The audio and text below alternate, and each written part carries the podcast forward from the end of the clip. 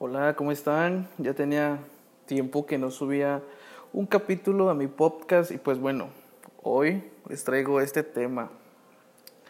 Y precisamente hablando sobre el coronavirus, pero no me voy a enfocar directamente el coronavirus, sino tomando en cuenta de que quizás a este podcast a muchos, si eres fanático de una religión, pues quizás me tires mierda, pero sinceramente eh, vamos a hablar un poquito más de Dios que de las religiones.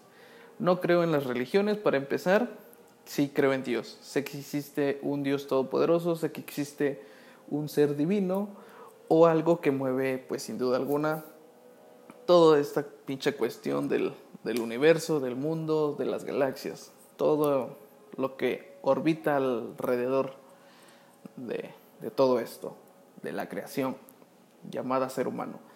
Eh, si eres de las personas que a veces, eh, bueno, mi, idea de sobre Dios es esta. Eh, a veces cuando, cuando nos va muy bien en, en la vida,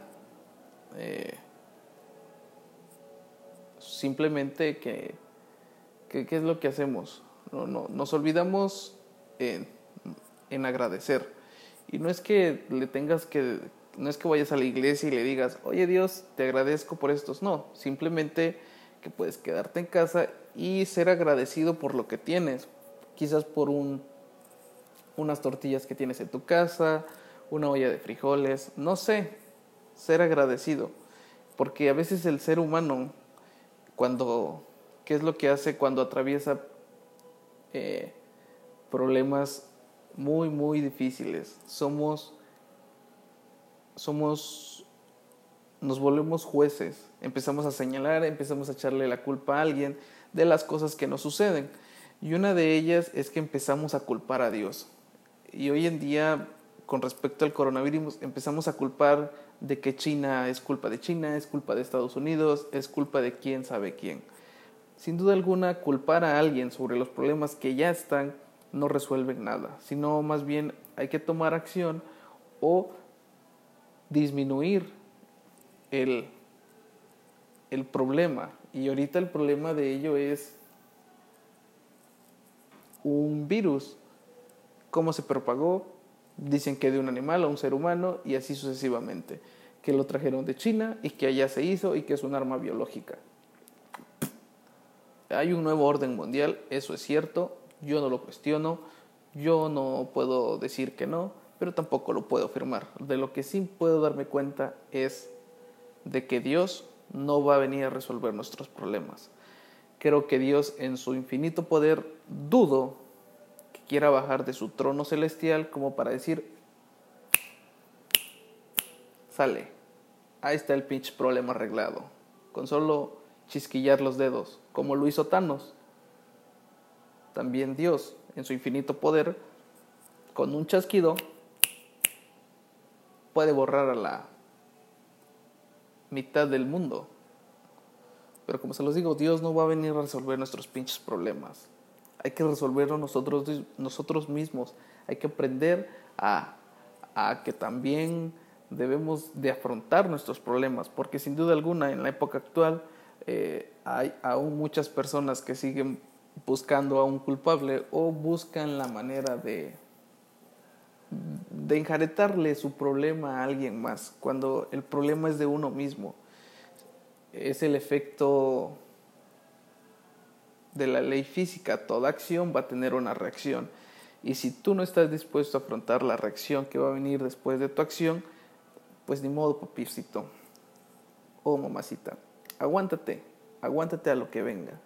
Eh, sin duda alguna, con esto del coronavirus, eh, quizás fue por accidente de alguien que no midió las consecuencias y pum, tenemos un tenemos un virus suelto como loco, como Juan por su casa, suelto por todo el mundo. Y la gente, al no conocer realmente cómo está la situación, empieza a comprar papel higiénico, empieza a comprar gel antibacterial, empieza a comprar cubrebocas. Señores, lean o investiguen más a fondo sobre las indicaciones que, que están dando las autoridades competentes con respecto a la situación por la cual está pasando el mundo. ¿Sí? Una cosa y un dato muy importante, no es tiempo como para andar vacacionando, eso es un dato muy muy interesante. ¿Sí? Ahorita es una época para prevenir de que el virus eh, no se propague. Y aparte eh, quiero compartirles una teoría conspirativa. Quizás eh, desde el año 2010, que fue cuando ocurrió la última crisis económica, si se dieron cuenta, la economía a nivel mundial empezó a ir hacia arriba. Y creo que los expertos o los que conocen sobre economía se dieron cuenta que la economía, eh, tomando datos históricos de décadas anteriores, la economía se mueve en un oleaje. Va hacia arriba, tiene que ir hacia abajo y así sucesivamente. Y creo que ya encontraron una manera artificial y no natural de cómo manejar la economía ahora en el mundo. Sin duda alguna es, es, es, es una teoría que yo que yo he estado platicando en estos días con unos primos que vinieron de visita a la casa, con mi propia esposa, de que si realmente existe este virus. El virus siento que sí existe, pero eh, es mortal, sí, si lo si ayudamos a que se propague, pero no puede ser tan mortal como otras enfermedades o otras situaciones que ya han dañado al mundo.